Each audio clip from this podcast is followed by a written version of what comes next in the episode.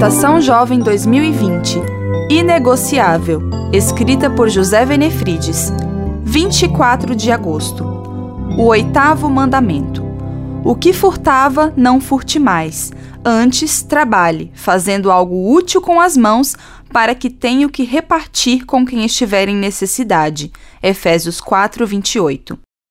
A honestidade faz parte do estilo de vida do povo de Deus. Significa ser verdadeiro, correto em tudo o que se faz. Implica não roubar, não enganar, nem cometer qualquer fraude. É a ausência de mentiras, trapaça e engano. O indivíduo honesto é confiável. Ele repudia a esperteza e o desejo de querer levar vantagem em tudo e sobre todos.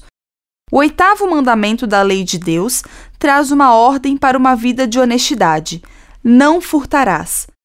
O mandamento se refere a qualquer negócio com vantagem ilícita que deixe o outro no prejuízo. Envolve muito mais do que apenas o furto e o roubo de objetos pessoais. O mandamento trata da apropriação indevida daquilo que não lhe pertence, motivada pela ambição ou por desejos fora do controle.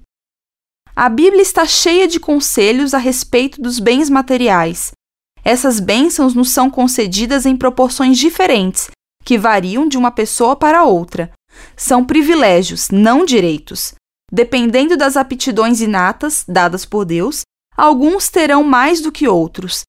É verdade que alguns recebem uma herança em vida que não exige nenhum esforço de sua parte. Contudo, a Bíblia é clara ao dizer que precisamos merecer, mediante o trabalho, aquilo que gostaríamos de ter. Quando os bens materiais são a medida do coração, a pessoa se sente pressionada a ter qualquer coisa, de qualquer modo.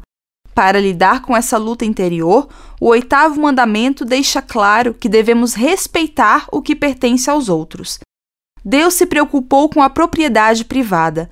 Ele proíbe não apenas o furto no sentido mais comum em nossa linguagem, mas também a mentira, a falsidade, o engano e a desonestidade de qualquer tipo.